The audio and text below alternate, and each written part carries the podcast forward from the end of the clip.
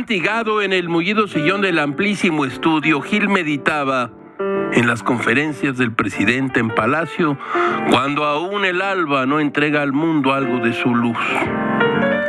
López Obrador ha dicho que ejercerá su derecho a la réplica, que quiere un diálogo circular y que no se quedará callado ante las críticas de los periodistas. Correcto, Kabila Gil, pero el asunto le parece como si Gulliver declarara que los liliputienses no lo harán preso en esta ocasión, como ocurre en uno de los viajes del gigante en la obra de Jonathan Swift.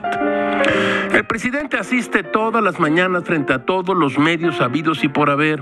Expresa su opinión sobre todas las cosas, desautoriza sus empleos cuando le da a sus empleados cuando le da la gana, informa y también a veces desinforma, explica el rumbo de su gobierno, da línea y sus palabras repercuten durante el día hasta el último rincón de la República.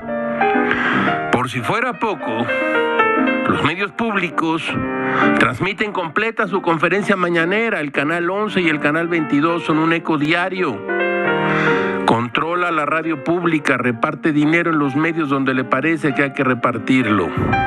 A esta concentración de poder habría que añadir la, captura del Estado que se ha propuesto y que logra con éxito el presidente. No se lo tomen a mal a Gil, pero el presidente nunca está callado, el silencio no es lo suyo. Entonces, Gámez piensa en un Gulliver que todas las mañanas habla, ríe, se enoja, improvisa. Caracho, todo es muy raro. Como diría Benjamín de Israelí, hay personas silenciosas que son mucho más interesantes que los mejores oradores.